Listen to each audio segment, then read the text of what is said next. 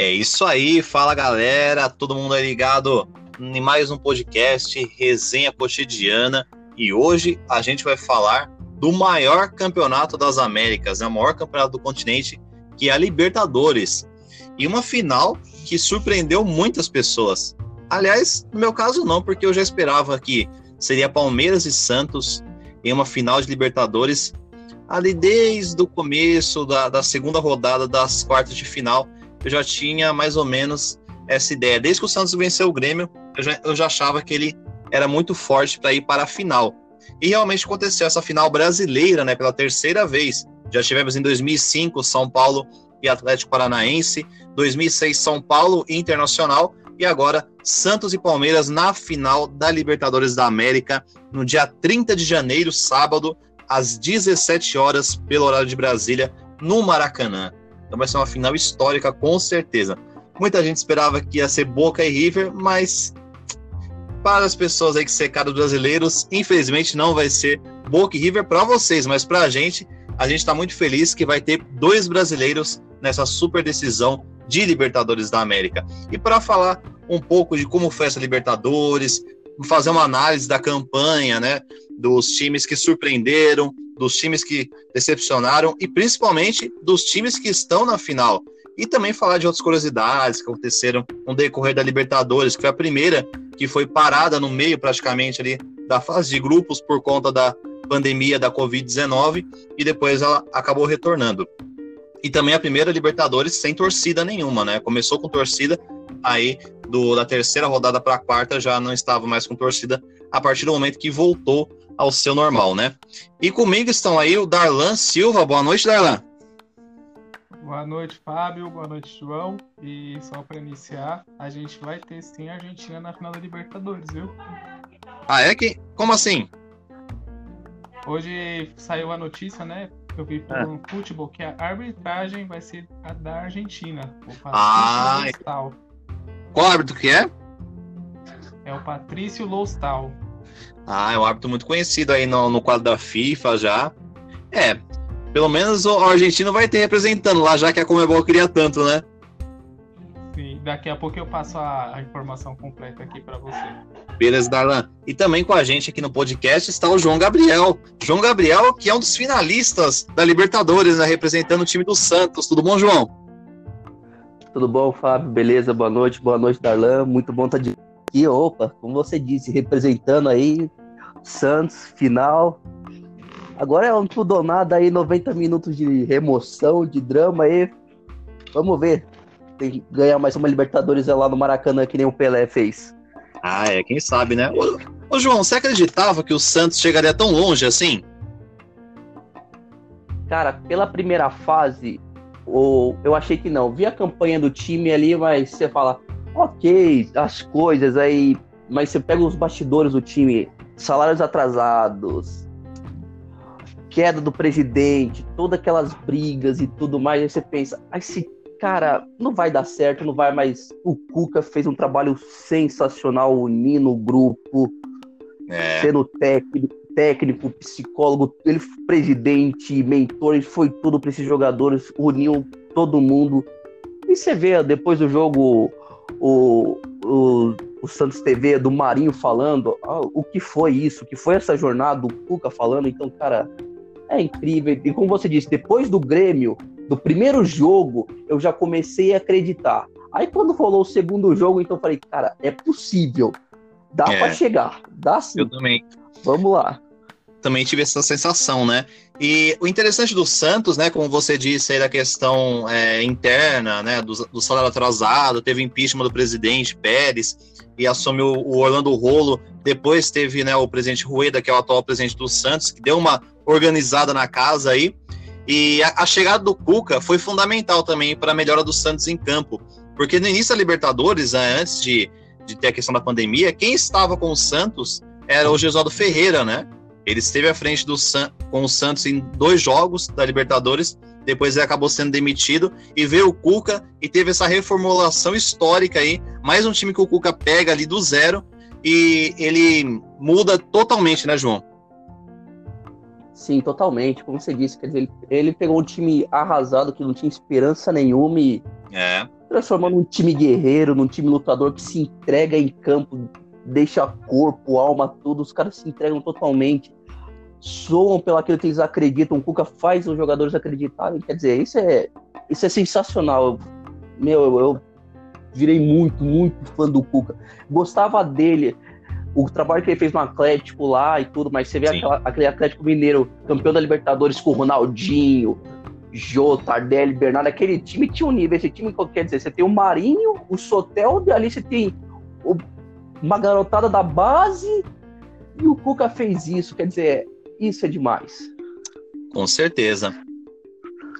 É, e o nosso primeiro tema que a gente vai comentar aqui no podcast de hoje é uma análise né, sobre os finalistas.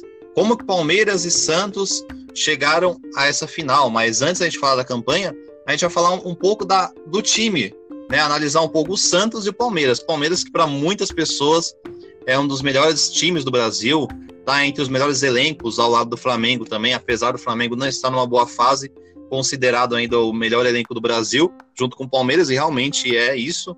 E o Santos, que é um time que muita gente não esperava por ter toda essa, isso que o João falou, toda essa confusão interna nos bastidores, troca de técnico, troca de presidente, jogadores cobrando salário, não imaginava que o Santos chegaria tão longe. Mas se você for pegar a campanha dos dois na primeira fase, é muito parecida. Até a pontuação, né? 16 pontos. Então, é, o Santos e o Palmeiras chegaram praticamente invictos, né? O Santos só foi perder para a LDU no mata-mata, e o Palmeiras para o River, né, recentemente aí na semifinal. Começando por você, Dalan, eu queria que você fizesse uma análise sobre os dois finalistas, Palmeiras e Santos. Bom, começando com o Santos, né, que para mim é uma surpresa ter chegado na final da Libertadores por tudo o que passou, né, durante esse, esse momento de pandemia, principalmente depois da volta, né? Porque para mim, se tivesse continuado com o Gesualdo, não teria passado nem das oitavas. É. Mas com a chegada do Cuca, com a identidade que ele tem com o clube, né? Parece que deu uma injeção de ânimo, de ânimo nova para os jogadores que fizeram uma excelente fase de grupos. Não foi um grupo assim, digamos, tão difícil, mas era um grupo complicado sem se vacilasse ia ser eliminado, que tinha o Delfim, o Defensa e Justiça e Olímpia. Aí, como você disse, nas oitavas, né? Foi perder o primeiro jogo e foi para LDU, que é uma equipe também muito complicada. Sim. Mas o Santos, o Santos para mim é uma, uma surpresa e é a minha aposta para ganhar essa Libertadores. Oh. O Palmeiras, o Palmeiras já, já entrou como um dos favoritos. Isso, ah, isso com certeza. Qualquer futebol o Palmeiras já era com um dos favoritos junto ao, junto ao Flamengo e o Grêmio. O Palmeiras tem, que dizer que falaram que tiveram que teve sorte, né? O grupo que pegou era um grupo fácil, né? Que ele tinha Guarani do Paraguai, Bolívar e o Tigre, então passou fácil. Teoricamente é fácil, né? Mas o Guarani, vale lembrar que eliminou o Corinthians na pré-Libertadores, né? É, mas é o Corinthians, né? É o Corinthians. o Corinthians... É o Corinthians. o Corinthians, o Corinthians não, não vacilou, mano, ali na, na pré-Libertadores. Acho que não vacilou, não jogou com vontade para passar do Guarani. O Guarani ah, isso é mais rápido. Mas o Guarani foi o time que deu mais trabalho pro Palmeiras mesmo na fase de grupos. Mas foi a... bem, pontos. E Aí teve eu lembro que né? um jogo é, empatou lá no Paraguai, né, com o Palmeiras. Perdeu aqui, mas empatou lá. Tirou dois pontos do Palmeiras. E nas oitavas, falaram que deu sorte, né, no sorteio, pegando o Delfim, o time do Equador. E passou, atropelou. No agregado foi 8 a 1 pro Palmeiras. E para mim o Palmeiras chegar na final não é, tipo, tão surpresa assim. Sendo que o, o time mais forte que pegou foi na semifinal que foi o River. E no segundo jogo, vou falar, os palmeirenses tremeram. Oh, se não fosse jogo, o VAR, hein? Segundo jogo, o Palmeirense ficou, ficou é, acreditou em qualquer Deus que existe no mundo ali para acabar logo o jogo.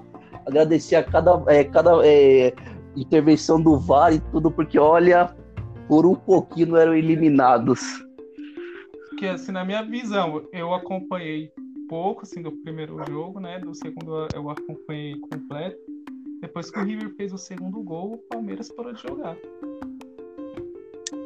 Aí depois só ficou se defendendo, o River atacando, e teve também a competência do VAR, né? Porque acertou em todos os lances. Exatamente. E acabou se classificando para a final. Que foram lances difíceis, mas o VAR acertou, junto com a arbitragem de campo. Sim. É, é uma situação interessante mesmo, porque a gente fica pensando, é, o VAR acertou, mas e se não tivesse o VAR? O árbitro teria dado o pênalti, teria dado o gol, então seria uma outra história, né? Seria uns 4, 5 a 0 pro River Plate. Ah, fácil, Nossa. o River amassou no jogo.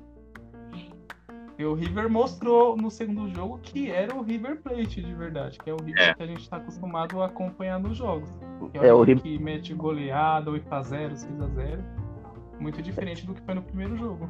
É, o River campeão da América, aquele que chegou na final com o Flamengo, né? Então, foi esse River que jogou o segundo jogo, né? Porque o primeiro foi um time irreconhecível. Então, aquilo, como você, o Darlan disse, o Palmeiras deu sorte ali e tudo, e o VAR teve as intervenções corretas, o árbitro também, mas mesmo assim, olha. O terceiro gol ali do mas River. Foi... O terceiro gol ali do River acho que desmontaria o Palmeiras, que olha. Não, desmontaria certeza. Se o Palmeiras tomar aquele terceiro gol ali no início do segundo tempo, e o jogo ia mudar totalmente a história. Mas, assim, em geral, a história da Libertadores em sorte, mas o Palmeiras teve competência para passar. Às vezes não é, também não é só sorte. Às vezes também tem a competência, assim como o Santos teve a competência para passar os seus jogos. E eu olho assim, a semifinal, River Plate e Palmeiras foram dois times que eram favoritados para ganhar. Boca Juniors e Santos, nem tanto. Então foi uma semifinal bem equilibrada e uma final muito justa. e atropelando Boca no segundo jogo. Também. É verdade, nossa, um show, um show do Soteudo, um show do Marinho, um show do Santos inteiro, né? O time inteiro jogou bem nessa partida contra o Boca Juniors, tanto na ida como na volta, o Santos foi muito bem, né? Agora. Pra mim. Não, pode falar. só pra finalizar, uhum. os, os, os, jogos mais emocionantes foi esse da semifinal, e com certeza o da final vai ser mais emocionante. Ah, não tenha dúvida, viu, Darlan? É, e um, um, fato, um fato interessante também, ah, muitas pessoas falam que o Palmeiras pegou o time teoricamente mais fáceis, né? Até a semifinal, quando enfrentou o River. Assim, comparado com o Santos, ele pegou o time mais fácil mesmo, porque o Santos pegou só pedreira, né? Eu tava vendo aqui na, nas oitavas já pegou LDU, né? A LDU que passou naquele grupo da morte, que tinha River Plate, tinha São Paulo, tinha o Binacional, né? Que foi uma zebra ali. E o Santos eliminou a LDU, né? Inclusive jogando bem as duas partidas, tanto lá no Equador quanto no, na Vila. Depois o Santos pega. Ganhou lá, né, no Equador. Ganhou no Equador e perdeu na Vila. Ficou pelo gol fora. Exatamente. Teve uma briga no final do jogo, tudo, né? O Soteu tentando separar todo mundo ali. Então. e nas Soteudo... quartas de final pegou. Oi? O Soteudo parece uma criança separando todo mundo naquela briga no final do jogo. É muito... Não, aquela cena é muito engraçada. E na, nas quartas de final tem um Grêmio de Renato Gaúcho pela frente, né? O Grêmio tricampeão da América, assim como o Santos. E o primeiro jogo foi um a um, um bom jogo também. Agora, o jogo. Ser ganhado. Era para ser ganhado, bem lembrado. Era para é, ser ganhado o jogo da ida já. Inter... Aquela intervenção do VAR no final do jogo, meu Deus. Arrumaram um pênalti, né? Nossa, deram um pênalti. Agora o jogo da. Agora o jogo da volta foi um passeio, né? O Santos acabou com, com o Grêmio, fazendo 4 a 1 Jogaço também. De, é, além desse jogo contra o Boca, Santos e Grêmio foi uma grande partida do time do Cuca também. Então, se for reparar, analisar adversários, o Santos pegou grandes times, né? LDU, Grêmio e, por fim, o Boca Juniors, né? Que só tem nada mais, nada menos que seis Libertadores. Tudo bem que o Boca não tem um super time como antigamente, mas é o Boca Juniors, né? É a tradição em torneio sul-americano. Não chegou na semifinal por acaso e o Santos foi lá e jogou bem as duas partidas. Era para ter ganhado lá na Argentina também, se não tivesse marcado, é, se tivesse marcado aquele pênalti em cima do Marinho, mas não precisou, não fez nem falta esse, esse lance lá na Argentina, porque o Santos deitou aqui na Vila Belmiro e era para ter sido uns 4, 5. Se tivesse sido, não ia ser surpresa nenhuma, né, João? Não, nenhuma. E é, é aquilo que tem Santos você falando. O Santos deitou na Vila. O Boca, até a semifinal, tinha tomado três gols. Só na semifinal É. tomou três gols. Então, quer dizer, o Santos deu um nó tático no Boca. É, começou que nem o jogo do Grêmio. Desde o primeiro minuto, amassando, foi pra cima, entrou decidido. Eu quero a vitória, eu não vou, eu não vou ficar me contentando com empate nem nada. Eu vou pra cima pra ganhar o jogo. É aquilo que, que o Darlan falou. Não é que o Palmeiras teve. Pegou times fáceis também, que nem vocês falaram. Palmeiras também. Esses times fáceis, que a gente pensa que são fáceis, complicam às vezes. Então, quer dizer, o Palmeiras teve seus méritos pro, por pegar times fáceis e não deixar o time fácil surpreendê-lo. Foi lá e fez o trabalho que tinha que ser feito, né? A gente já viu muito time grande pegar time fácil e cair. Aí você fala, como é que caiu? Como foi possível é, um, um time desse calibre perder para um time médio do, da Argentina, do Paraguai, tudo um time que é brucutu e tudo, e o, o nossos times aqui no Brasil técnicos, às vezes um time na Argentina, grande como o River Boca, como é que foi perder para um time desse? Então, quer dizer, o Palmeiras teve seus méritos sim, soube passar bem as fases, acumulando, e o, Santos pegou, foi lá, jogou na, no Equador contra a LDU, enfrentou a altitude, jogou bem o, o primeiro jogo, fez o resultado fora de casa. Aí dentro de casa jogou bem ali, eh, jogou bem até, tudo bem, perdeu de 1 a 0 mas dali em diante o Cuca jogo contra o Grêmio foi muito bem, era para ter vencido lá, se não fosse aquele pênalti polêmico, aquela situação toda. Depois aí abaixo os anos vão para a Vila, destruiu na Vila Belmiro o Grêmio, arrasou. Vamos pegar o Boca Juniors agora, é o Boca, tudo, Bomboneira, aquele inferno, o Tevez, não é o mesmo Boca de antes, mas é o Boca Juniors, tem que respeitar, foi lá, o Santos, acho que o principal lá da, da Argentina é que o Santos não, ach, não acreditou que podia ter vencido. Se o Santos tivesse acreditado um pouquinho só, tinha ganhado aquele jogo de pelo menos 1x0. Mesmo com aquele pênalti não marcado, o Santos podia ter feito um gol lá na Argentina. Mas aí veio aqui pra Vila Belmiro, jogou demais, 3 a 0 Marinho jogando muito, Soteldo jogando muito, o Lucas Veríssimo ganhou quase todas na área, disputa de cabeça, travada. Que partida Foi incrível. que partida desse moleque. E de goleiro eu não posso dizer nada. João Paulo e o John. Pô, meu. Dois goleiros bons que o Santos tem aí. Nossa senhora, eu fico imaginando a dor de cabeça do Cuca para qual deles que ele vai escalar para essa final. Que nem eu sei qual eu escalaria. Mas é uma dor de cabeça boa essa, né? É, eu não sei se chega a ser tão boa assim, né? A gente fala que é bom pra gente, mas pro Cuca deve estar sendo. Meu Deus, e agora? O que, que eu Ah, faço? é difícil. É difícil. Dois goleiraços ali, né? O John e o João Paulo, dois jogadores da base que surpreenderam mesmo. Então, é muito difícil. Pelo lado do Palmeiras também, temos dois ótimos goleiros, né? O Everton e o Jailson, mas ali o Everton com certeza é o titular absoluto da meta do Palmeiras, tá entre os grandes goleiros, mas o João Paulo para mim é uma grande revelação, viu, nesse ano.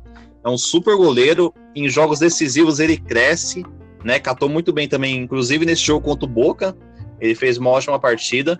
Então é tanto o John como o João Paulo, é, o Santos vai estar bem servido de goleiro, mas para mim vai ser o João Paulo que vai jogar. Beleza, vamos esperar lá até. Do... Também, Vamos esperar até sábado. Mas eu também, eu também acho que vai ser. um. Hum. Eu, eu também acho que vai ser o João Paulo, cara. Eu acho que o Cuca vai dar esse voto de confiança. Mesmo o John jogando bem, eu acho que ele vai dar esse voto pro João Paulo, sim. De confiança no dia do jogo. Ah, é. pode colocar um- cada um em um tempo e tá tudo resolvido. Ah, pode ser também. Pode ser, né? Pensou? É, um, outro assunto aqui também, ah, a gente já citou, né, a análise sobre os finalistas, a campanha dos finalistas, né, a gente acabou falando aqui. Só para reforçar, a gente falou da parte das oitavas de final até a, a semi, mas só para recordar aí pro torcedor, já que teve essa parada no meio é, por conta da pandemia, depois voltou a Libertadores, como os outros campeonatos, o Santos é, na Libertadores, ele fez uma campanha muito boa na primeira fase, na fase de grupos mesmo. O Santos estava num grupo, assim, teoricamente não tão difícil, né? Que tinha Delfim, Defensa e Justiça, que São Paulo ama, e o Olímpia também. Então, o Santos, ele ganhou, ele ganhou de 2x1 do Delfim, né? Na, na, não, Delfim não, Defesa e Justiça. É isso, ganhou Defesa e Justiça 2x1 é, no primeiro jogo. Depois ganhou do Delfim de 1x0 na Vila. Depois empatou com o Olímpia em um, um jogo também interessante, que teve expulsão e tudo, mas o Santos empatou 0 a 0 Depois venceu o Delfim fora de casa. Aí fez um jogaço contra o Olímpia, ganhou de virada, né, por 3 a 2 e garantiu a classificação nessa partida. Depois foi mais tranquilo e venceu o Defende Justiça na, em casa na última partida. Já o Palmeiras também caiu num grupo tranquilo, né, o, teoricamente tranquilo, mas tinha times que poderiam aprontar ali. O Palmeiras estava no grupo B, com Guarani do Paraguai, Bolívar e Tigre. O Palmeiras venceu fora de casa na estreia o Tigre por 2 a 0 depois venceu o Guarani do Paraguai por 3 a 1 voltou a vencer o Bolívar fora de casa, 2 a 1 depois empatou em 0 a 0 com o Guarani do Paraguai. E de, daí para frente foi só goleada, né? Goleou o Bolívar e depois goleou o Tigre as duas partidas no Allianz Parque. Então, campanhas praticamente, é, praticamente parecidas, né? Porque o Palmeiras fez 16 pontos, assim como o Santos fez também 16 pontos. É, o saldo de gol do Santos foi 5 e o saldo de gol do Palmeiras, deixa eu ver aqui, foi 15. É, também, né? Dois jogos 5 a 0 Tem nem como competir, né? É. Palmeiras atropelou todo mundo do grupo dele. É. Não, foi uma campanha impecável. As duas equipes, né? Não, Muito... Oi? O grupo do Palmeiras foi 16? Isso. Tá aparecendo 17 aqui pra mim. Ah, não, saldo de gols, desculpa, 15. É o que é pontos, pontos ganhos foi 17. Não, é. pontos ganhos. Gol, ah, é o gol, gols a favor. Pontos 16. Isso. É, aí saldo de 15. Isso, é isso, exatamente. Sofreu, é, sofreu dois gols fez 17. Tomou dois gols só, né? É, então o, o. Acho que foi o melhor ataque. Não, o melhor. O, o melhor ataque da primeira fase foi, foi o River. Aqui o Santos e o Palmeiras foram os únicos times que fizeram 16 pontos na fase de grupos. Quer dizer, já, Isso, já, é, exatamente. Quer dizer, os dois melhores times da fase de grupos foram os dois melhores times, é, são os dois times finalistas. Então, os seus méritos estão aí dos dois times. O Flamengo foi o que chegou mais perto, né? Chegou a 15 pontos, né? Num grupo A com Barcelona de Guayaquil, Independente Del Valle e Juno Barranquilha, né? Três times aí é, que sempre estão, né? Ou em Sul-Americano e Libertadores, estão bem conhecidos. E o River Plate, né? Que foi o melhor ataque, ele fez 13 pontos, que foi naquele grupo considerado o grupo da morte, né? Que tinha LDU, São Paulo e Binacional. Então a campanha é incontestável. Não da morte, não. Oi? Não era grupo da morte aqui do não. Não, teoricamente, teoricamente era para ser da morte, né? Mas foi morte pro São Paulo, é, São né? Paulo é que morreu naquele grupo. São Paulo morreu, é uma vergonha. Você vê um grupo desse, São Paulo fazer sete pontos apenas. Um time tricampeão da Libertadores fazer sete pontos num grupo desse. Mas vamos esquecer essa parte aí, São Paulo. e depois eu, depois eu vou falar coisa que vai deixar você alegre, Fábio, como São Paulo, com você. Vai ter uma parte que a gente vai falar do São Paulo aqui ainda. Fala, oh, tem que falar mal do Tietchan. Fala, fala em São Paulo, o Internacional tá ganhando Fortaleza 2x1, hein? Eita. Tá, a gente tá lascou. É, quarta-feira promete, viu? O Atlético Mineiro venceu por 3x1 hoje. Tudo para ajudar, né? Ai, ai, São Paulo. Mas continuando a falar coisa boa, né? É. Por falar em coisa boa, Darlan, é, e os times que surpreenderam para você? Qual que foi os times assim que você esperava? Para mim, que não ia fazer nada e acabou dois. indo bem. Para mim tem dois times que me surpreenderam e é o do grupo do Santos, que foi o Santos e o Delfim. Eu também. Porque o Delfim ter passado nas oitavas de final, tá bom, mesmo perdendo pro Palmeiras, mas ter passado para as oitavas de final, acho que foi a primeira vez na história do clube. É, foi. Tinha conseguido chegar tão longe assim na Libertadores. Para mim foi surpreendente e o Santos, né, pelos problemas que passou por não poder contratar e a, começou mal, né, a temporada com o Gesualdo, mas aí veio o que arrumou. Para mim o Santos surpreendeu esses dois times. E para você, João? É, para mim, o Santos, é claro, né? Foi chegado e tudo que já foi comentado aqui, mas eu diria até. São dois, o Atlético Paranaense, eu sei que caiu pro River Plate, mas passou num grupo que tinha Colo-Colo e Penharol, que não são mesmos times assim, é. mas passou nesse grupo e, Bem lembrado. e deu um, deu um e deu um calor pro River Plate nas oitavas que, olha, o River suou muito para ganhar do Atlético. Então, foi difícil. E o, e o Racing, né? Que eliminou o Flamengo e fez também. É, foi um pouco mais longe aí na Libertadores e passou no grupo da morte, né, se não me engano. O grupo do Racing. Foi no grupo do Isso. Nacional, grupo nacional, ele estava estudiantes de Mérida. é, mas o Racing, pelo, pelos times argentinos, é. o Racing era que tinha uma, o, o, menor estrutura, o orçamento, assim, não tinha um time tão badalado e conseguiu fazer uma Libertadores digna, né? Vocês, vocês, eu olho o, o Racing como um time muito forte, não sei vocês, mas eu vejo o Racing, eu vejo um time muito Não, forte, e o, e o Racing, ele ganhou ele, ele, ganhou o jogo de ida contra o Boca, né, jogando em casa nas quartas de final. É, então. Primeira partida e venceu. Foi, ganhou de 1 a 0. É. Eu sei, eu vejo o Racing com um time muito É que aquele Racing é meio é uma balança, né? Tá mal, tá bom. É um time que, que tem história, mas você você nunca sabe qual que é, a, qual que é a, aquilo, o time tá naquele nível de bom competidor ou se tá naquele time que só vai fazer, só é, só é um, só é um simples figurante na, no torneio, né? Teve anos que foi figurante, teve, teve anos que foi. É, meio, é muito né? imprevisível. Então acho que essa campanha do Racing nessa edição foi bem surpreendente. Eu, eu gostei do que eu vi do Racing. Porra, eliminou, eliminou o atual campeão só. Só isso, né? Só isso, então. Em pleno Maracanã.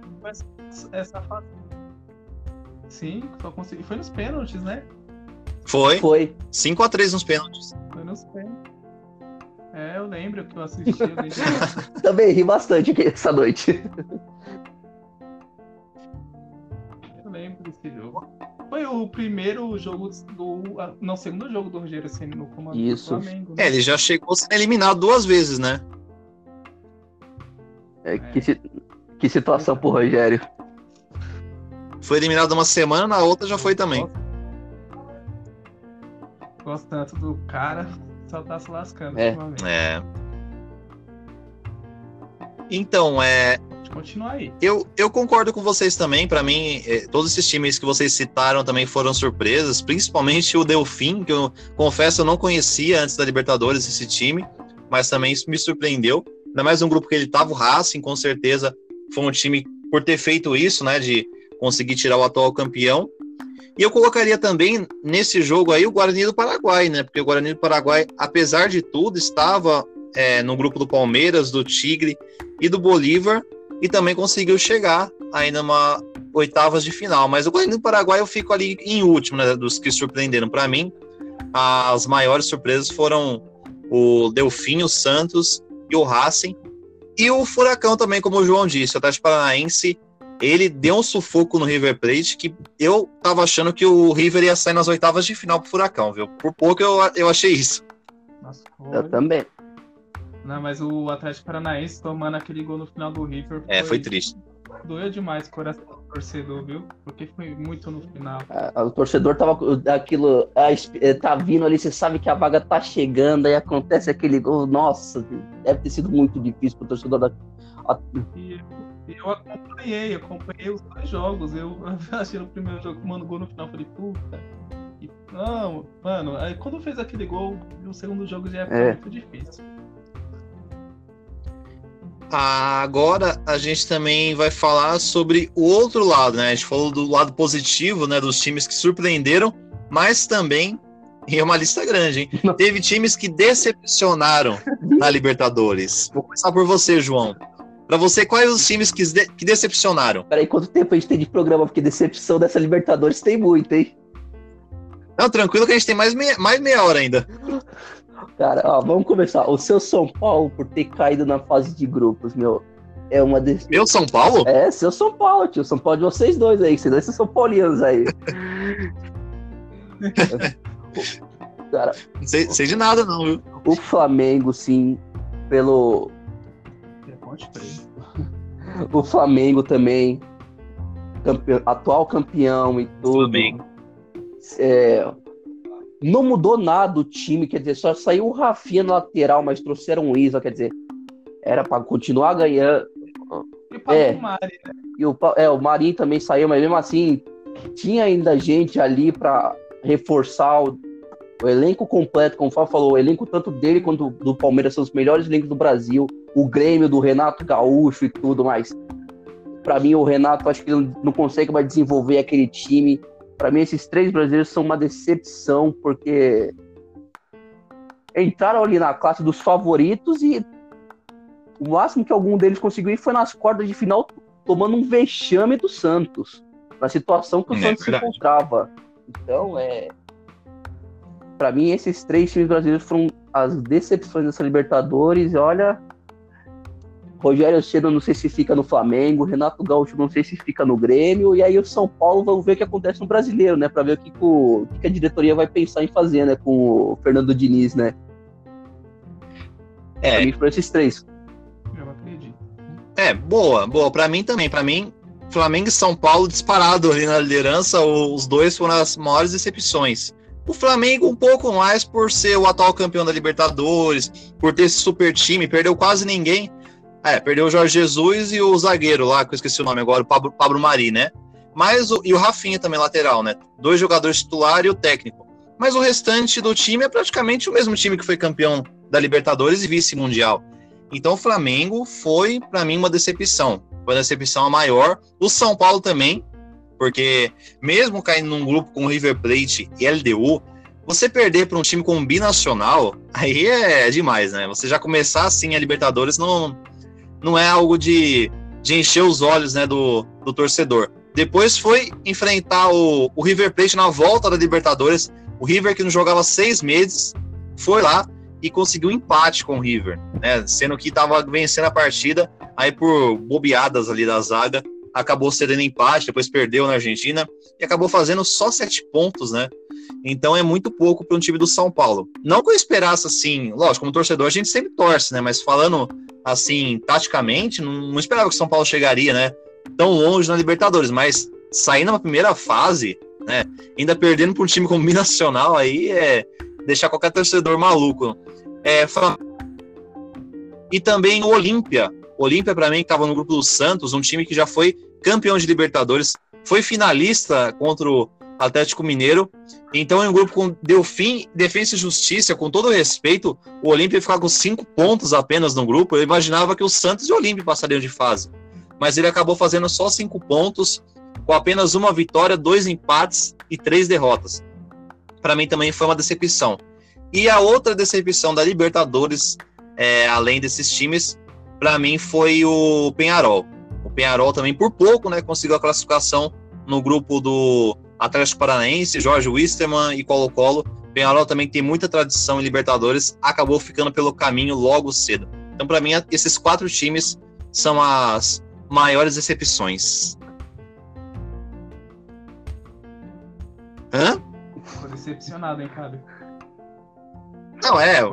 Pra mim foi esses quatro aí, mas é que eu me alonguei um pouco no São Paulo, não sei porquê, né? Mas perder binacional não dá, né, Darlan?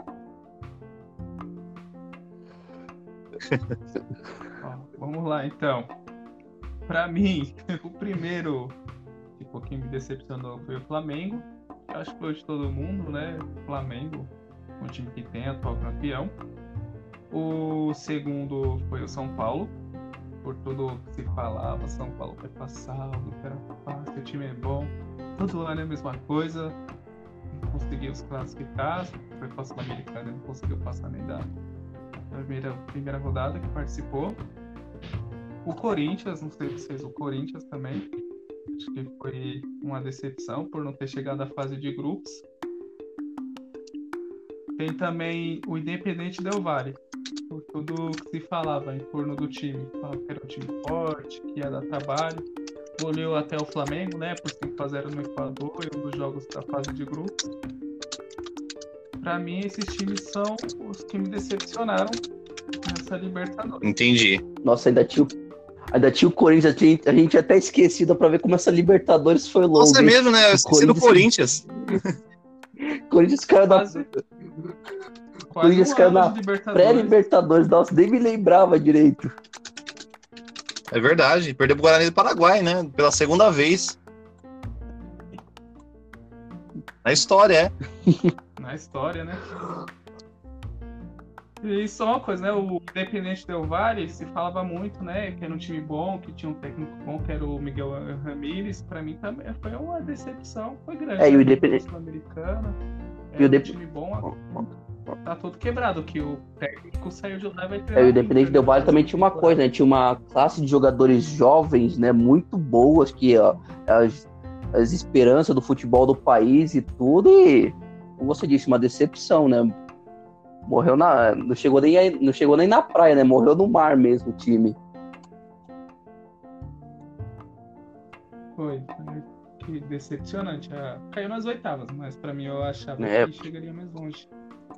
Ah, sim, é. É, eu citei mais os times da, da fase de grupos, mas eu também concordo com vocês. Esses times também caíram nas oitavas, eu esperava mais deles. Mas o, o Flamengo disparado, para mim, é a, a maior decepção, com certeza, porque é, o time conseguiu fazer um gol ali, né, no finalzinho contra o Racing, e depois perder nos pênaltis. O Ilharão, aquele dia, foi de herói para vilão, né, porque fez o gol do empate, depois perdeu é, o pênalti na cobrança, então ficou meio marcado ele ali. E o Rogério Senna novamente ainda não se firmou em times grandes. É, e no Fortaleza ele pô, mas em times grandes ainda ele não se firmou. Não tá acho que ele não tá preparado ainda pra pegar um time tão grande. Eu também Palmeiras. concordo com você, viu? Fortaleza mais um pouquinho, mais um. Olha, eu acho que o Rogério. Acho que o Rogério, depois que tá acabar essa temporada, cara, ele devia tirar um tempo aí, uns dois anos, ir para um mercado diferente, aí ser técnico num, talvez na China, no Japão, na Ásia, sei lá, no Oriente, ou tentar um clube pe- pequeno, médio na Europa, ver um, é, entender o futebol de uma maneira diferente, pegar um pouquinho de experiência, uma rodagem um pouquinho maior, e aí então voltar para o Brasil para tentar pegar um time grande aí, com mais trabalhos, com um renome de técnico, porque nome de jogador a gente sabe, o Rogério Ceni tem demais, mas nome de técnico ai- ainda falta para ele. É. Falta muita bagagem ainda, né? Muita coisa É pra isso. na carreira dele como técnico. Uhum. Falta títulos grandes, né? É, um outro tema aqui que a gente separou também é os jogadores em destaques, né? Os jogadores que se destacaram nessa Libertadores da América e também as promessas. Ah, os jovens jogadores aí que saíram da base, ou jogadores jovens mesmo, assim, de idade, que surpreenderam nessa Libertadores da América. É, eu começo por você, ô, João. Para você, qual que é o jogador assim que se destacou nessa Libertadores e qual que foi a principal promessa?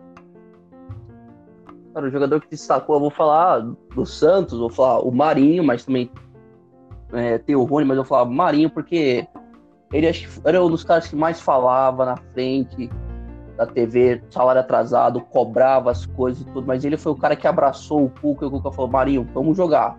E jogou, e o Marinho foi pra cima, jogou. Não, não marcava gol, mas dava passe, decidia jogos com dribles, jogadas.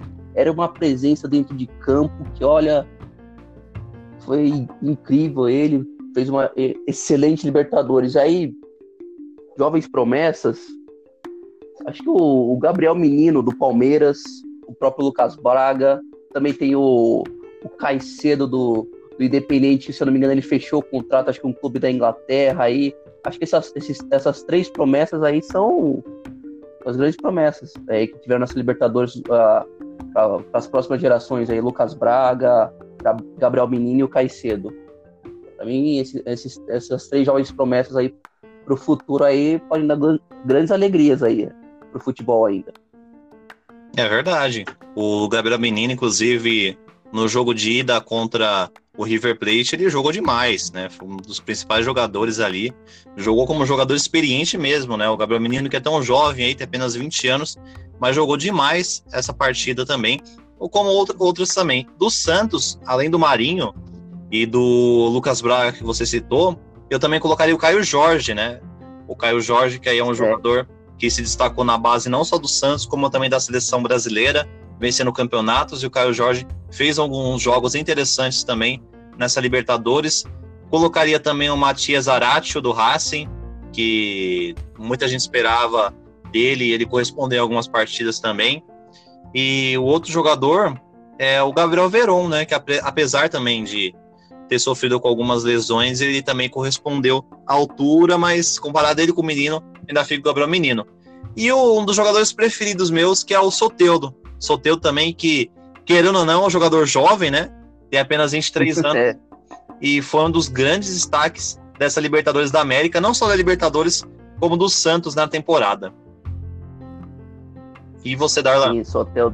Oi, pode falar, João. Pra mim, Ah.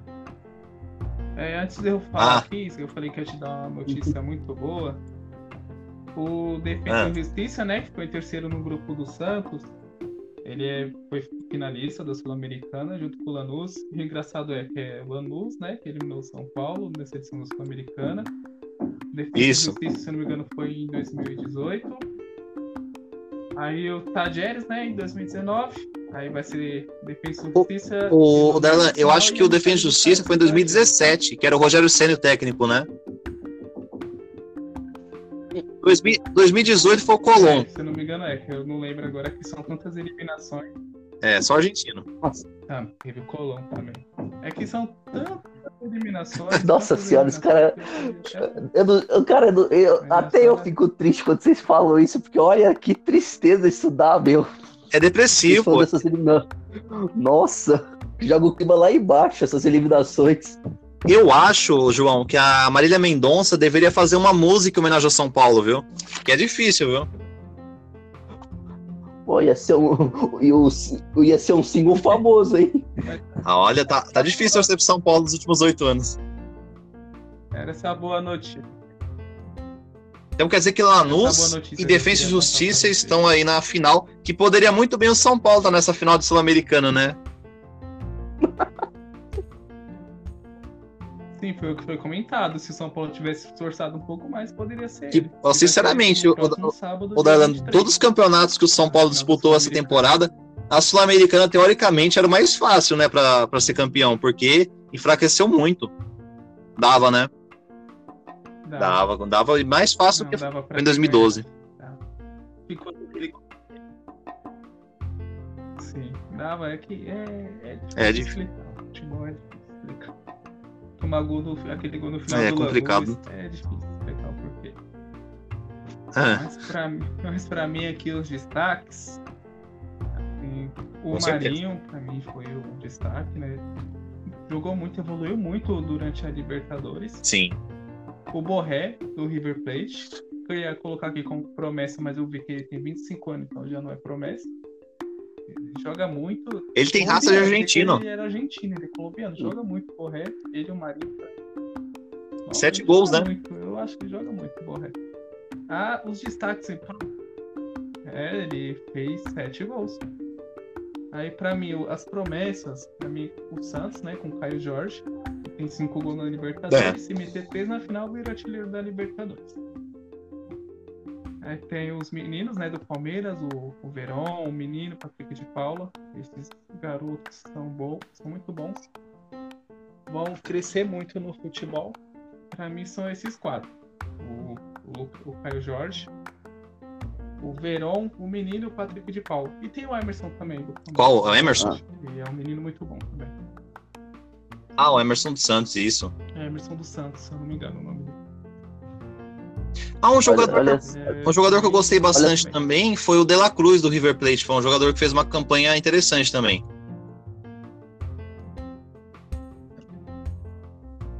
Joga muito também o Dela Cruz. Ah, eu queria, viu? Eu É, Eu queria tanta É, gente, olha. tá? Mas. né.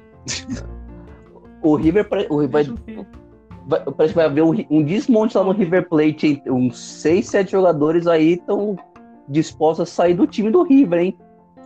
Vai, tá vai ser uma caça. Vai ser uma caça aí de jogadores no River Plate nesse mercado aí, hein? Vai ser uma loucura pra próxima temporada. Não, tem muito jogador bom lá. O Borré e o De La Cruz, pra mim, são os principais ali, mas tem ótimos jogadores no River. Tirando o goleiro, né? Os outros jogadores são ótimos. Agora vocês falando que nem o, o Darlan falou da. da olha, olha quanta garotada a gente tem na base, meu. Olha só essa É. base aí que tá vindo do futebol brasileiro pro próximos anos. Cara, se o, se o Tite, sei lá, talvez muito provavelmente não seja ele, mas o próximo técnico da seleção, meu, dá uma olhada nessa garotada da base aí, porque os moleques são bons. Ah, a gente, Ah, os Olimpíadas. Nossa, meu, é uma- um time bom. uma, é, começar a trazer essa, essa molecada aí pro, é, pro time principal, pô, daqui uns anos a gente vai ter uma, uma seleção muito forte aí com uma garotada que, olha, uma garotada que ainda, que ainda joga pelo amor à camisa da, pela camisa da seleção, né? Porque hoje, hoje em dia os caras querem jogar por dinheiro, por fama e essas coisas, né? Por amor tá cada vez mais difícil. É verdade. Sim. Continuar jogando bem, não se machucar, Sim. a gente tá bem servido. É uma garotada muito boa, assim. Não é à toa que o Brasil conquistou títulos importantes aí, né, recentemente na, na base. Então tem que olhar, né, com mais carinho para essa base da seleção brasileira, porque tem grandes joias, grandes jovens promessas aí que podem despontar com certeza. E uma grata surpresa para mim foi esse jogador Gabriel Menino, que é um jogador que pode jogar tanto avançado no meio de campo como de lateral. De lateral ele arrebenta também. Então é um jogador polivalente, né, que pode ser utilizado ali em diversas funções, né? O que falta muito em jogadores aqui do Brasil é jogadores que se adaptam né, de uma posição em outra. E ele, tão jovem assim, consegue fazer isso muito bem. Cara, esse, esse é um jogador que se, se caísse na mão do Guardiola, meu Deus, esse moleque é evoluir de uma tal maneira que é assim impressionante. É. Esse é o tipo de jogador que. É. Esse é o tipo de jogador que. Sim, ó, com certeza. Esse é o tipo de jogador que na mão do Guardiola, que pode fazer várias funções no meio-campo, meu Deus, tem muito evolu pode, é, pode atingir altos patamares.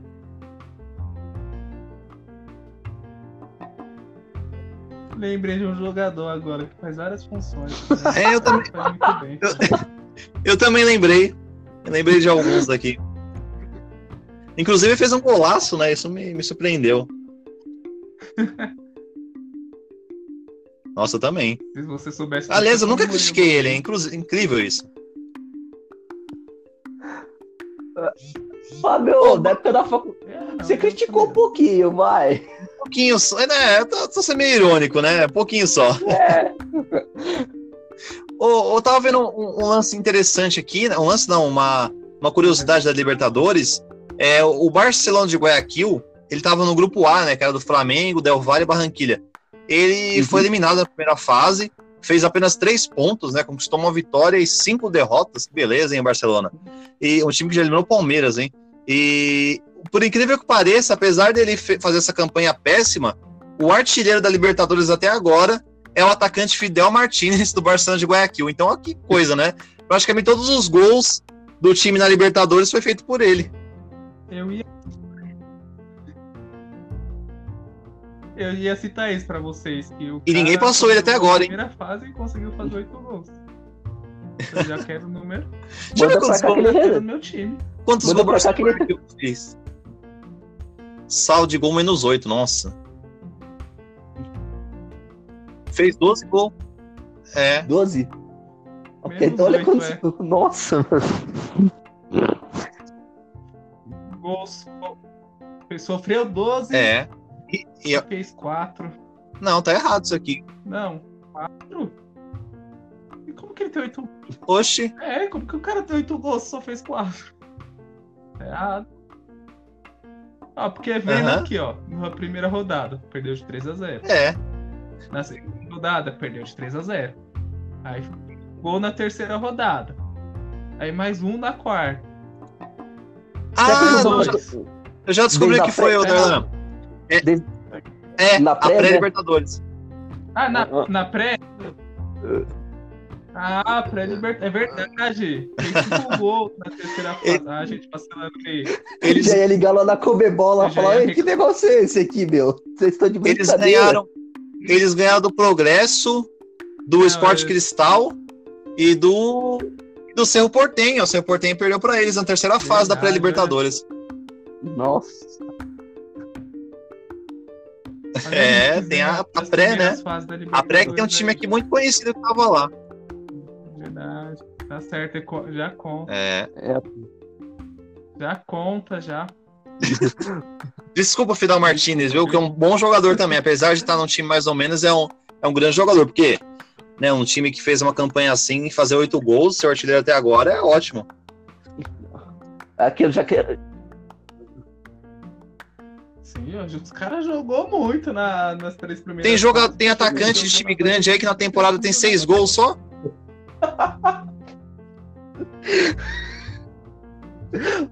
Vamos pro próximo tópico, vai, Fábio, senão Vamos, você vai começar melhor. a chorar aí.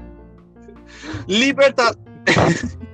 Libertadores sem torcida. É verdade, né? Libertadores que é um campeonato tão envolvente, assim, que contagia todo mundo. Para mim, é um dos campeonatos preferidos aí, com certeza.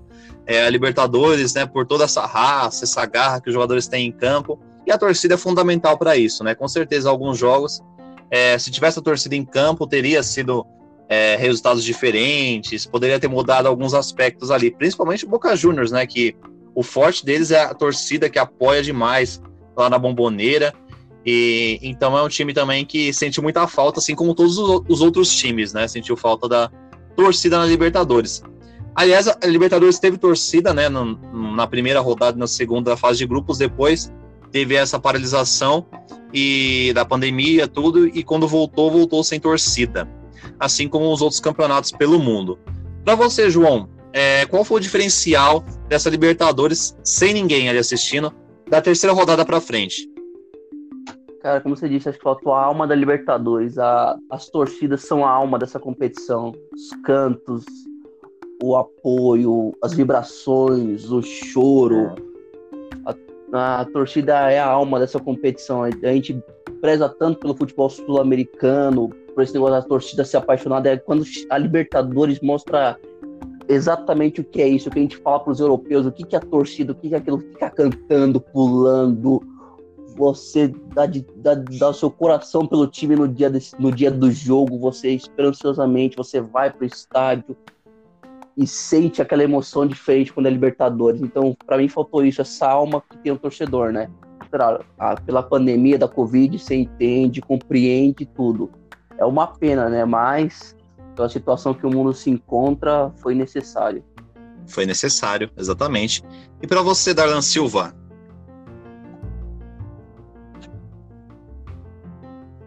Sem a torcida também, é algum fato que, que é ruim, mas também às vezes é um pouco engraçado, é os Nossa. caras atacando garrafa, né? Na hora que vai. comer. você sentiu saudade disso? Isso fez falta da torcida nos estádios. E tá O, cara. O cara sente saudade daquelas pequenas coisas ainda da. Libertadores, aquelas, aquelas pequenas emoções da Libertadores. Isso Tudo É, bem, tem isso jogador que dá torna vontade de você tacar alguma coisa nele, né? Mas também não é, não é pra tanto, né? Então, eu, como eu citei, né? O, o Boca Juniors foi estranho você ver assistir jo- jogos deles na bomboneira, nem parecia o mesmo estádio, né? Nossa, parece- É. Não, é a gente tá falando, o Boca sentiu- o Boca sentiu falta, mas eu acho que também o Flamengo sentiu muita falta do Ah, Maracanã cheio. O Maracanã cheio empurrou o Flamengo na Sim. Libertadores na última edição e o Maracanã vazio, o time sentiu demais, como o Boca também. Boca com a torcida se transforma em outro time, né? Então, a torcida fez falta para esses times que estão acostumados com, com esse com esse 12 segundo homem que vira as arquibancadas.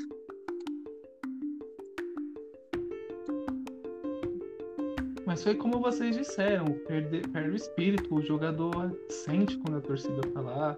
Acho que perde um pouquinho do ânimo de jogar e não ter ali torcida na arquibancada gritando, motivando. E Libertadores sem isso é, é meio sem graça. Eu achei que pelo menos essa parte da Libertadores foi sem graça sem a torcida. É, algum- alguns resultados com certeza seriam influenciados, né? Porque, querendo ou não, a torcida faz a diferença ali, né? Na, naquele momento. Independente do time que você enfrente, é fundamental. Mas a decisão é essa, né? A decisão, apesar de tudo que aconteceu, acabou sendo Santos e Palmeiras, né? Como a gente disse já no início, que foram as melhores campanhas, tanto da, da fase de grupos, como também da hora do mata-mata. E agora, um outro assunto polêmico, além da Libertadores sem torcida, foi a questão do VAR, né? O árbitro de vídeo tão polêmico. Para você, Darlan, como que foi o VAR nessa Libertadores? Você colocaria em qual nível? Bom, ruim, péssimo, excelente?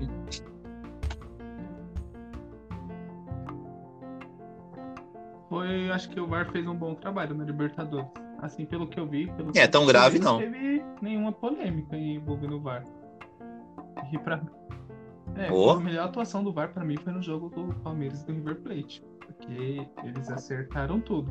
Então, pra mim foi um bom trabalho do VAR, não comprometer. E pra você, João? Resultado, então, ah, pra mim foi um bom trabalho, mas eu vou dizer que teve uma polêmica assim, aquele pênalti, não pênalti do Marinho, é, no, no jogo do é, Santos e Boca e, no, e lá do Marinho, e também no jogo do Grêmio e Santos, lá em Porto Alegre, naquele mais de ah. cinco minutos do juiz parado lá revendo o lance. Primeiro pede pro VAR olhar e o VAR fica olhando, olhando, olhando, olhando. Aí depois o juiz vai lá, olha, olha, olha, aí volta, olha, olha, olha.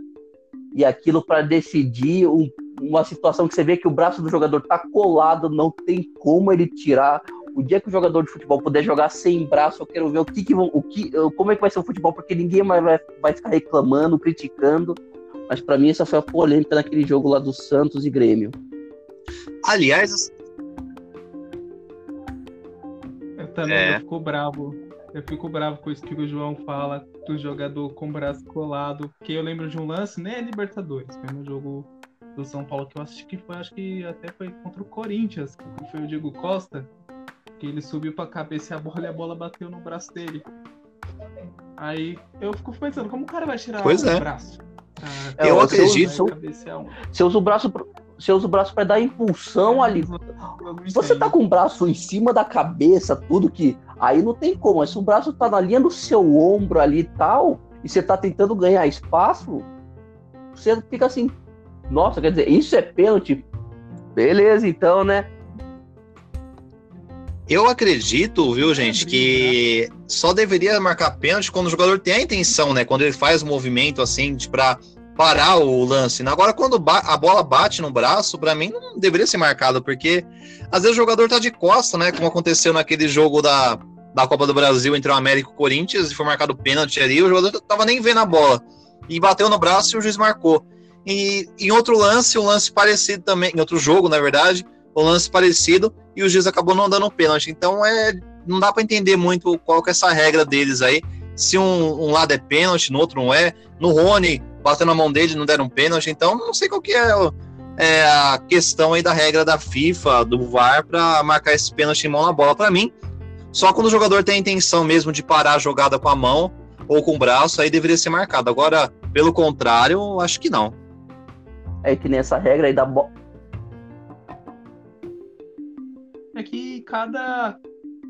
Só completar aqui, cada entidade tem, tem sua regra. FIFA tem sua regra, Comembol tem sua regra. É, esse negócio, esse negócio da bola na mão, mão na bola.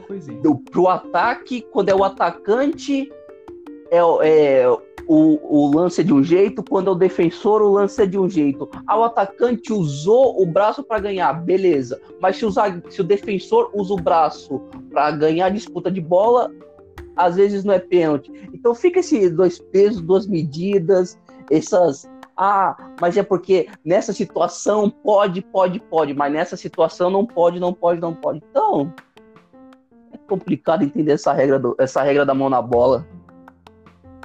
Vai entender, né? Qual que é o critério que eles usam. Mas o, o, Dar, o Darlan foi muito bem nisso aí, que falou que em é, cada, cada local, cada entidade é de um jeito, porque aquele lance do Rony, né, que não foi marcado pênalti contra o Fortaleza, é, na Europa já teve um lance parecido e foi marcado pênalti, né? Então na Europa vale, aqui no Brasil não vale, é tipo isso. É como a gente. É, cada lugar, cada país, eles é usam uma, eles têm uma visão diferente é como a gente pega... do que é pênalti, do que é falta, que foi toque na mão o que foi, tipo, quando dá uma. Dá uma é, é como a gente. A Libertadores também, né? Tem faltas que no Campeonato Brasileiro os caras dão torta direita. Na Libertadores não se dá. Então não é dá. isso, né? Tem lances e lances, como, como o Darlan disse, cada, cada entidade tem as suas próprias regras e cabe o, o jogador ter que se adequar e tudo mais, e a gente tentar entender como funcionam essas regras a cada semana. Verdade. O negócio é ir vendo como funciona e às vezes a gente tem que aceitar que marcou, é. mesmo a gente vendo que não foi, não concordando. Agora, um outro é. tópico, né? A gente já tá chegando praticamente perto do, do final do podcast, passou rápido, né? É, papo. Pa, é... Pa... Passou, Fábio. Antes de você falar sobre o próximo Ah, tema, passa aí Manda Posso ver. só passar aqui a equipe de arbitragem? Ó, o árbitro vai ser o Argen- da Argentina, né? O Patrício Lostal. Aí vai ter o árbitro assistente 1, que é o Ezequiel Freilovski, da Argentina. Aí tem o assistente número 2, Beleza. que vai ser o Diego Bonfá, que é da Argentina também. O quarto árbitro, Dario Herrera, da Argentina. Aí tem o quinto árbitro, que eu nem sabia que existia isso, que é o Júlio Fernandes, da Argentina. Aí Nossa. no VAR vai ficar o Mauro Vigliano, da Argentina. Aí tem o assistente. Tem o Da assistente Colômbia. do VAR, que vai ser, vai ser o John Spina, da Colômbia. Aí tem o assistente número 2. Da Argentina, beleza. É o Juan Belatti, da Argentina. Aí tem o assistente número 3. Assistente número 3 do VAR, que é o Fernando. Raffarini. Aí tem o assessor Aham. de árbitros, que é o Nilson Mundial do Brasil. E tem o Quality Manager, que é o Sérgio Corrêa. Aí tem sabia Aí tem um assistente, o assistente VAR. do assistente do VAR, que vai ser o Canidia, o outro vai ser o Crespo e por aí vai, né? Ou, seja, a Comebol enfiou mesmo os argentinos da final da Libertadores, é. Se não foi dentro de campo, vai ter a gente. Eles não deixar passar, né? Ia ter que ter Argentina de qualquer jeito. Aí só completando que essa será apenas a terceira vez, né, que a Libertadores vai ser decidida entre Aê. os brasileiros. A primeira foi em 2005, né, entre São Paulo e Atlético Paranaense, que o São Paulo venceu. É isso. É, Em pula. 2006 foi entre São Paulo e Internacional, Falha- que Internacional Falha do. Rogério Ceni. Fiquei triste. Aí, foi triste. E esse árbitro, como você disse, é um árbitro muito bem conceituado. É um árbitro muito bom, que é. Ele api- ele apita Sim, não, ele é muito a- respeitado lá na, na Argentina, também na, na FIFA. Então, ele tem 45 anos, né? Teoricamente é um árbitro jovem e tem também um desempenho muito bom. Eu espero que ele faça, né, o Darlan e João, uma boa final, né? Porque é o que a gente espera desse grande jogo. Eu, eu imaginava que eles iam colocar o Nestor. Oi, pode falar. E que essa equipe inteira ajude ele. Não, que essa, essa equipe aqui toda, essa É. equipe toda aqui dele ajude ele. Nossa, quanta gente, né? No quinto árbitro, assistente no VAR tem um monte lá também.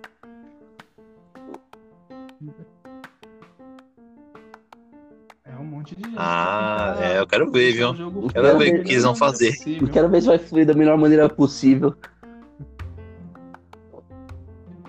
Ah. Ah, se não tiver, se não tiver uma briga, se não tiver uma briguinha em final de Libertadores, não é final de Libertadores, né? E também vale lembrar, né, que o, o Palmeiras e o Santos, que é considerado o clássico da saudade, né? Porque é um clássico também um dos mais antigos que tem, e na época do, do- daquele timaço do Pelé, é, tinha também um timaço do Palmeiras na segunda academia com Ademir da Guia, Dudu e por aí vai. Então era um confronto muito interessante, né? Teve um, um jogo na década de 50 entre Santos e, e Palmeiras que foi 7 a 6 para o Santos, né? Só numa partida saiu 13 gols. É uma partida que o Santos estava ganhando 5 a 2 aí o Palmeiras virou 6 a 5 e no final o Santos fez 7 a 6 Se eu não me engano, foi no Pacaembu essa partida, mas foi no finalzinho da década de 50, que para muitas pessoas foi o maior jogo entre as duas equipes. Nossa. É uma lembrança boa. Será que, será que, E recém- será que se torcer um pouco acontece um jogo desse no dia 30? Um 7x6 Ah, maluco é difícil. desse?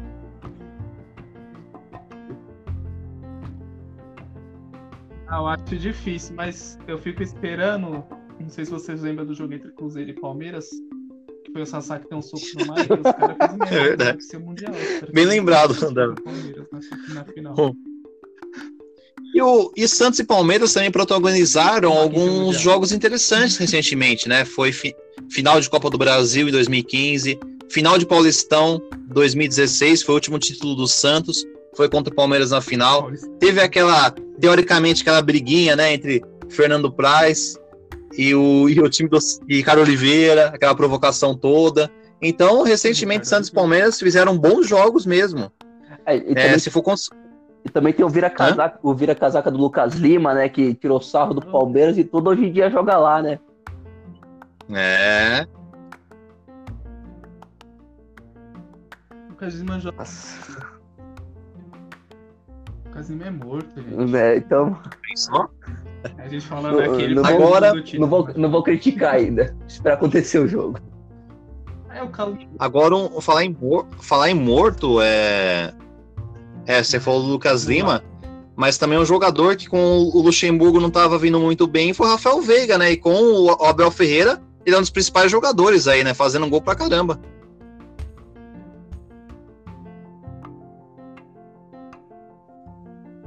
Sim, Rafael Veiga deslanchou, né? Começou a jogar bem, a fazer gol.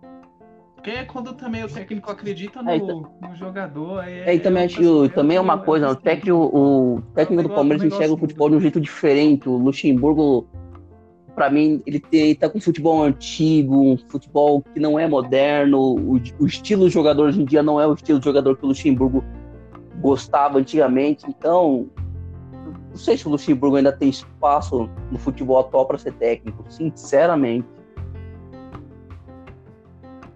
É, é, Porque ele é mais velha guarda, né? O Luxemburgo. É como você disse, é o futebol mais antigo, mais. Isso. Não sei. É um futebol que não é o futebol de hoje, que é um futebol mais rápido. Que é toda hora o jogador tá aqui um lado, daqui a pouco já tá do outro lado jogando. Mas tem razão, é, um- é- é duas visões diferentes sobre o futebol. É por isso que eu acho que ele É verdade. dar- É, a gente espera né, que essa final vai repetir novamente, dia 30 de janeiro, sábado, às 17 horas, no estádio Mário Filho Maracanã. Seja uma grande final mesmo, uma super final entre dois times brasileiros.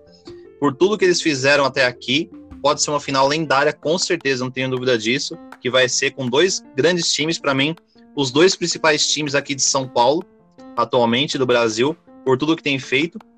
E a gente espera que esses árbitros, essa legião argentina que vai apitar aí, não estrague o espetáculo, né? Que eles façam um bom trabalho, que o, o nosso querido aí, esqueci o nome do cara agora, o Patrício Lostal, faça uma boa arbitragem aí com o VAR também, e com seu, seus equipes. Isso, é.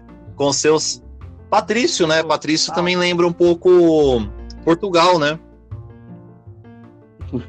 É, e o técnico do, o técnico do Palmeiras é português, mas é só uma coincidência só. Que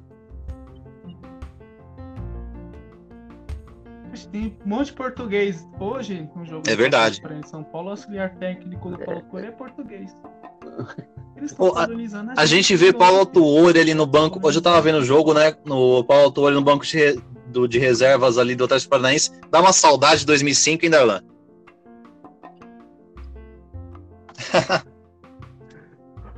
Nossa, quando eu olhei pra ele, eu lembrei disso. Eu lembrei de 2000. é. É verdade. Mas agora também não adianta mais nada ficar só lembrando do passado, né? E, fa e falando só antes da gente começar a falar sobre o ano, como vai ser o jogo, que a gente já... Se o Sim. Santos ganhar a Libertadores, vai ser tetracampeão, vai ultrapassar o São Paulo. Se o Palmeiras ganhar a Libertadores, tem a, tem a chance de ganhar o Mundial e a gente acabar É, aí, aí não vai ter graça mais, né? É, vai tirar uma Então, é um vai tirar uma incógnito, piada importante aí. Aí só vai sobrar uma. É, se não vai ter mais. É, só vai sobrar essa. vai É. É, São Paulo que ganhou a Copa do Brasil. Ai, é. Mas é verdade. Essa, infor- essa informação é interessante, né? O... Se o Palmeiras ganha. É, também vale lembrar que o Bayern de Munique, né, que é um, um time que para muita gente é imbatível, deu umas de, de- derrapada aí, né? Perdeu ali na, na Copa da Alemanha para um time praticamente desconhecido, é, nos pênaltis, hoje terceira divisão, é. Hoje empatou também, então o Bayern, não, assim, a gente fala que nem o time brasileiro pode enfrentar, mas não sei não, viu? Não. Bem, aí ganhou, né? Eu tô, eu tô maluco, eu tô confundindo. O Bayern Vai ganhou. ganhou do Freiburg. Mas tem perdido, sim. É. De alguns jogos. E lógico, eu ainda acho que, que ele é um grande favorito, mas tudo pode acontecer, né? Não É, não, mas Não, Palmeiras não Mundial, né? Mas se o Santos for campeão mundial, ele empata com a gente, né? Ele fica com três também. Não.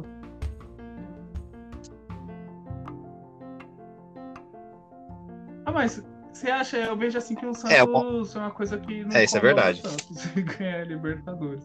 É que o palmeirense é mais chato. Não, é mais isso com certeza. vão ficar jogando na nossa cara. Ele- a O gente. Santos vai ficar de boa com isso. Vou falar, pelo menos a gente ganhou. Inclusive- Agora vamos ver quanto tempo vai demorar pra ganhar a próxima. Ah, se continuar na mesma pegada, esse ano briga de novo, viu? Cara, é que eu acho que o- muda muito. É, eu não sei se eu- tanto o Palmeiras quanto o Santos vai mudar muito a situação desse É. dessa próxima temporada aí do futebol. Muita coisa vai acontecer aí depois dessa final da Libertadores, Mundial aí, quando começar os próximos campeonatos. Olha, tem time aí que vai. Tem time aí que vai se reforçar de uma, Não, de uma certa maneira aí pra vir com tudo, que vai dar uma. Que, dirigente que vai tentar dar uma resposta pro torcedor também. Então, olha.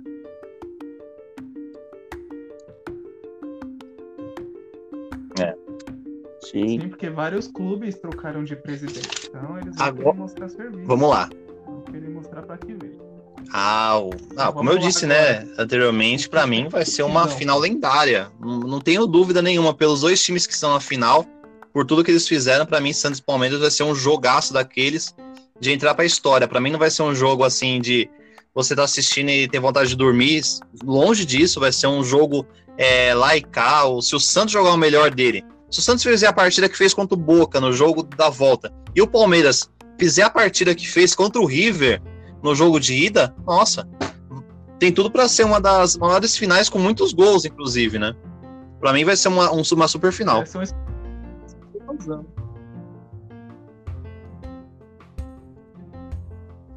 E vocês acham assim, eu, pe- eu pensei aqui agora, assim, que é mais legal a final com o jogo ou se é- seria mais legal Cara, se com- Pra mim, ah, sim. Claro, se com torcida. torcida. Ah, se com dois- um jogo, dois jogos?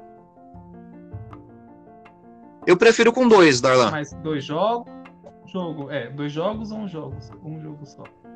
Por- Porque você pode ser campeão na sua casa, né? Exatamente. Pode É, jogar ali, por é exemplo, né? Jogo de ida e volta, joga na casa de um e depois na casa do outro.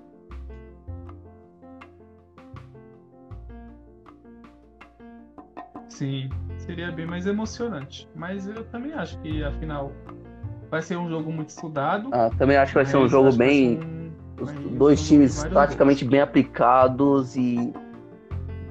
Aquilo. As chances que aparecerem.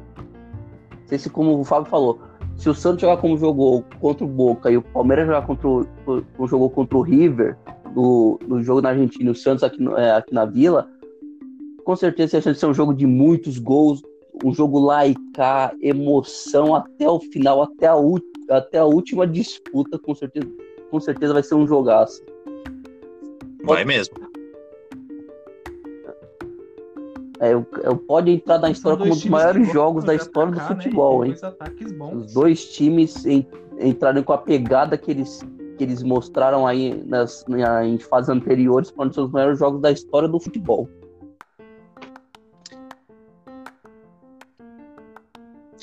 Com certeza. É, Então, só uma informação aqui para alguns torcedores, né? O Fortaleza acaba de empatar o jogo contra o Inter, viu? Você viu? Teve algum torcedor se manifestando aí. Quem será que foi, hein? Batendo palma, hein? Eu acho que isso. Eu acho que o nome disso é sorte. Romarinho fez o gol, ó, que beleza. Sei não, viu? Tem um pessoal aqui em casa que é São Paulino. Não, naquele não, é outro Romarinho. Ah, tá, achei que. Ah, não, eu pensei no Romarinho aqui. Não, é. Ele é bom. O jogo lá tá nos 14 minutos já do segundo tempo, tá 2 a 2 aí, Inter e Fortaleza. É, o Inter também é aquele time que, né? que... O Inter é aquele, Pensou? o Inter é aquele time que vai, mas não vai, né? Você acha que vai, mas re- resolve voltar pra trás. É verdade.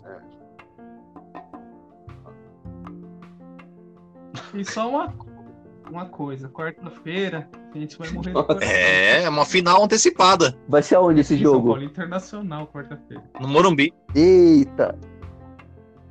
Esse pra mim é o jogo que vai- o Morumbi. É o jogo que vai decidir pra mim. Pra mim é o jogo que vai decidir, porque se o É. Inter termina empatado aqui, fica os três pontos de novo. Aí, o Paulo ganha abre seis pontos. Aqui já, pra mim já é uma vantagem boa de novo. E se Eu também tô com você, viu, Darlan? Pra mim ainda vai ser decidido lá pra última rodada, viu? Eu acho que tá tão equilibrado agora, né? Se não acontecer nada de diferente, pra mim, na penúltima ou na última, vai ser decidido quem vai ser o campeão. Mas uma. É, mas, é, Ah, não, esse jogo já. mas, mas então, eu- o que vocês estão falando, não, o jogo vai dar Mas cara, já vai decidir. cara. Também acho que vai decidir também muita moral dos dois times, né? O time que sair vencedor dessa partida vai ter uma moral lá em cima e o derrotado vai ficar numa situação. É. Nossa, E o, e o, Torcer pra dar empate, né? que torcedor do Atlético Mineiro vai estar secando esse jogo. É, o Galo tá na briga. É, porque o Galo chegou também, tá com 53. É, quarta-feira tem, tem jogão aí, Mas vamos né? ver, O, Esperar uma, uma pré-final da, do Campeonato Brasileiro. E vai decidir muitas coisas. Como foi também em São Paulo Atlético Mineiro, né? Que São Paulo venceu por 3 a 0 e deu muita moral ali. O time conseguiu né, fazer uma boa campanha, depois deu uma tropeçada, agora tá voltando aos eixos e se vence o Inter, nossa, dá uma confiança enorme. Da mesma forma que o Inter também vencer, né?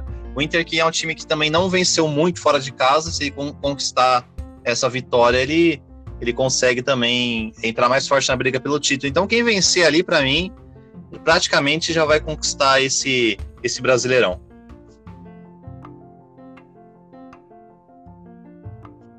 Haja coração, né? Também acho que vai ser um jogão e prepara a É. coração. Falta pouco, falta pouco. Agora. Agora, uma parte muito interessante, eu, eu gosto aqui quando tem finais de campeonatos, né? É os palpites, né? Porque depois a gente vai conferir, depois do dia 30, ver quem acertou. Vixe. Ver quem acertou, né? Eu vou começar dessa vez. Pra mim, para mim, esse jogo vai ser 2 a 1 pro Santos. Pra mim, o Santos vai ser tetracampeão, fazendo 2 a 1 sobre o Palmeiras. Vai ser um jogo que o Palmeiras vai abrir o placar, o Santos vai empatar, e no finalzinho do jogo ali, no apagar das luzes, o Palmeiras, como gosta de tomar o gol no final, vai levar o gol e o Santos vai conquistar o título da Libertadores. Isso, é. O João, o João deixa por último. Vou deixar, vou deixar o João por último. Deixa eu falar. E pra você, Darlan? Ele vai, ele vai sofrer no dia. Pra mim. 2 a 2 nos pênaltis. E quem vence nos pênaltis? Vai decidir nos Quem pênaltis. vence? Vai ser decidido nos pênaltis. Não, mas não, não, você não- não dá pra falar. Ah. Não, é pênalti. Deixa pra lá. o Santos, tá. Mas se fosse pra falar, Então eu, eu aposto no Santos, você aposta no Santos, que vence nos pênaltis, né? E você, João? Ah, cara, eu, eu até queria decisão nos pênaltis, mas se não fosse o meu time, fosse qualquer outro time, aí eu adoraria uma decisão nos pênaltis. Mas como eu torço pro Santos e tudo, não quero, eu não quero essa emoção, não. Pra mim, acho que dá 3x2 Santos. A final. 3 a 2 Santos, que beleza. É isso aí. Eu acho que vai ser um, um lá e o e ali no de- frente, o Palmeiras vai 35, entre 35 e 40 segundos tempo, o Santos vai marcar aquele gol ali num, contra- num belo contra-ataque do Marinho Soteldo. E aí vai segurar o jogo até o final com emoção.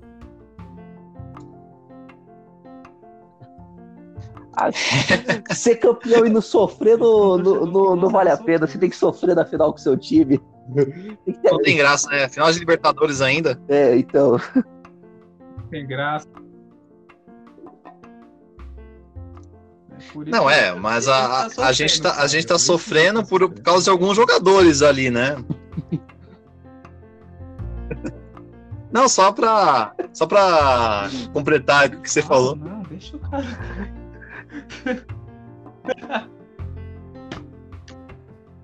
Não, a gente ainda vai. Sim, não, a gente vai fazer, inclusive, um podcast falando o que a gente fez com a Libertadores, a gente vai fazer também do Brasileirão, viu?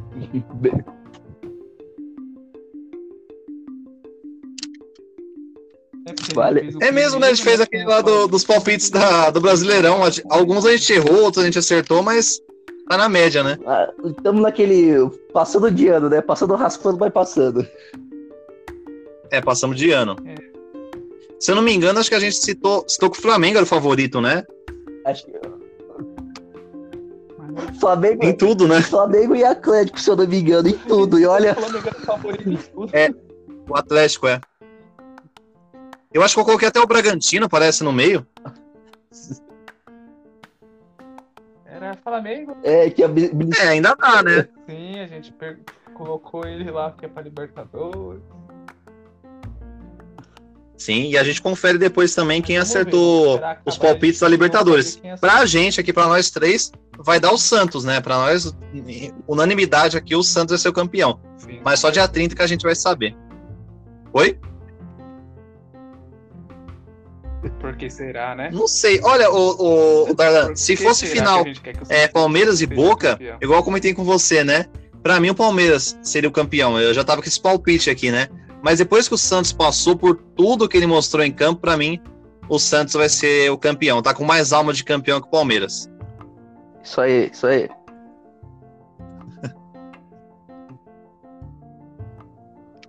Concordo. Concordo. Agora é só aguardar até o dia 30, que foi a edição que durou quase um ano. É, tá parecendo a Europa, né? Duas temporadas. Quer dizer, uma temporada em dois anos, né? É. É a temporada 2020-2021. Igual a Olimpíada, né? Se tiver a Olimpíada esse ano, vai ser é, 2020, só que em 2021. Praticamente a mesma coisa. é a Olimpíada, Mas vai ter sim, viu? Em julho. Em é julho a vai Olimpíada que parece, Não, vai ter sim. o que parece é talvez sem público, né? Mas eles estão, a- o pessoal lá de Tóquio quer fazer a Olimpíada, né? Eles não querem gastar mais dinheiro atrasando a Olimpíada por mais um ano. Eles preferem que tenha a Olimpíada sem público do que atrasar por um ano. Então, Porque perde muito É. dinheiro se não é, então só só, só de ter ter atrasado um ano foi gasto, gasto mais de um bilhão para atrasar em um ano. Ou seja, eles não vão gastar mais um bilhão para atrasar por mais outro ano. Então, ou tem esse ano, Ah, não. ou tem esse ano ou não tem. É simples para mim. Ou vai ou não vai, né? É, Tem, tem Eurocopa também, o que pode aqui tal. Vai acontecer esse ano. Copa América, né? Mesmo sem Copa, é, Copa, tem Copa- Copa América. Nossa, tem muita coisa aí no meio, é, em julho, junho, julho, agosto, hein? É, nossa, é muito campeonato. vai ter tem o muita ini- coisa pra gente assistir. Tem o início da Libertadores 2021, tem o Brasileirão 2021. Paulistão 2021, Carioca, é um estadual. Paulistão, é, o Paulistão que, né, vai estar. então. que vão ter grandes jogos também. Isso aí. Paulistão começa depois. Termina o Brasileirão, uma semana depois. Sim, já é colado já. Esse ano é tudo terminou, um já começou. Nossa, É, Não, vai, não vai, vai ter assunto pra falar. vai, vai, com certeza. Bom, antes da gente encerrar aqui nosso podcast, quais são suas considerações finais, ô Darlan? Alguma reclamação, dúvida, palpite, alguma coisa? Não, só, só agradecer, né? Aham. Mais um episódio gravado e que a final seja uma grande final, que eles vá pra jogar futebol. O negócio de briga, tomara que não tenha. Isso. Só quero, só espero que seja uma grande final e eu tô aguardando aí. Eu tô ansioso pra assistir, assistir esse jogo. E pra você, João? ah, só queria agradecer aí de novo estar participando aí do podcast e tudo. E, como o Darlan disse, esperar uma grande final aí. Esses dias aí até sábado, dia 30 aí, o coração vai estar a milhão pensando nessa final. Bora Santos e que seja um grande jogo. Isso aí. Queria agradecer a você, Darlan, e o João por ter participado de mais um podcast com a gente, né? Podcast Resenha Cotidiana. E hoje a gente falou sobre Libertadores da América aí, que vai ter a sua final no dia 30 entre Palmeiras e Santos, Santos e Palmeiras. E eu também. A minha torcida é para que tenhamos é, o futebol bonito que essas duas equipes vêm apresentando, sem briga, sem confusões, que seja tudo dentro de campo, né? Para alegria, né? A festa do esporte que é o futebol que reine em campo e que tenha uma boa arbitragem e que as duas torcidas, né, é, vão estar coração a milhão, tanto do Santos como do Palmeiras, né, por tudo que passaram, mas e a gente que não torce para nenhum nem para o outro vai estar acompanhando e torce para que a gente acompanhe uma ótima partida, viu? É o que eu mais quero assim que seja um futebol que dê gosto de ver e que a gente um, um dia comente quando passar 10, 15 anos, que a gente recorde, né? dessa final de Libertadores, porque tem muitas finais que tivemos nos últimos anos que passaram desapercebida, né? Ninguém lembra mais como foi a partida, qual foi o placar, mas que essa final seja aquela final que daqui a 20 anos mais ou menos você lembre como foi o jogo, como que foi toda a situação, aquela atmosfera, mesmo sem torcida, mas que a gente recorde quem foi o herói, quem foi o vilão e como tudo aconteceu, né? Sim, com certeza. E só para deixar aqui, um dia histórico hoje, né? Dia 17 de janeiro de 2021, que as vacinas foram aprovadas e já teve a primeira vacinada. Então. Isso aí, bem lembrado. É, o mundo, o... Só espero. O mundo caminhando aí para um, uma esperança aí agora, principalmente aqui o Brasil também com essa esperança da vacinação aí. Torcer para tudo correr bem, falando também da, da vacina, tudo torcedor e tudo que. Galera, não dá pra ir pro Rio, não se junta, vê o joguinho de casa, tudo, beleza, não faz aglomeração de pessoas, vamos respeitar aí que tem, tem muita gente morrendo, infelizmente. A situação ainda é Sim. é séria aí da Covid-19 tudo, então vamos se cuidar aí, ver o jogo com calma, torcendo, mas com cuidado e responsabilidade. Certinho, certinho. Boa noite, Fábio. Tudo. Boa noite, João. Até a próxima, então. Até a próxima, hein? Até a próxima. Logo, logo a gente está de volta aqui para comentar sobre algum fato importante do, do futebol ou de qualquer outro esporte. A gente tá, vai estar tá de volta aqui falando. Grande abraço para vocês, viu? Boa noite aí. Abraço. Boa noite. E abraço pessoal que acompanha a gente, né? Tudo bem que se vocês torcem pro Palmeiras, não fiquem bravos com a gente, não, viu? É só palpite. Palpite faz parte do, do futebol, gente. Até mais e fiquem ligados aí, compartilhem, viu? Compartilhem com seus amigos o podcast Resenha Cotidiana, que é feito com muito carinho